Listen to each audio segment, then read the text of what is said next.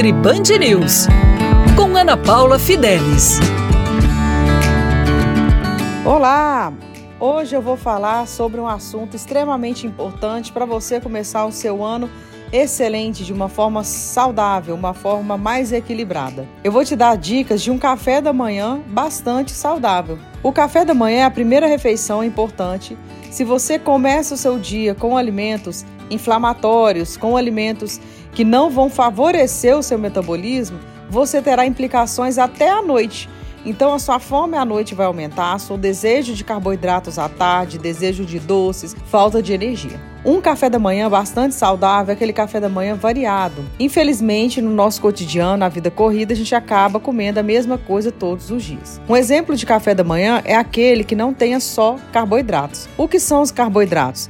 Pão, biscoito, pão de queijo, tapioca, sucos, suco de caixinha, salada de fruta. Esses são os carboidratos, mas é importante você acrescentar proteínas. As pessoas não comem as proteínas de forma saudável, de forma constante durante o dia. Então comece o seu dia com proteínas saudáveis, por exemplo, o famoso ovo. O ovo tem diversas preparações. Você pode fazer crepioca, você pode fazer omelete, ovo cozido, ovo mexido, você pode fazer uma panquequinha de banana com ovo, mas é importante a ingestão de proteína. Para você não ficar com só o ovo durante o seu café da manhã, tente aumentar as proteínas frango desfiado, atum, sardinha. Para muitas pessoas isso pode parecer difícil, mas é hábito.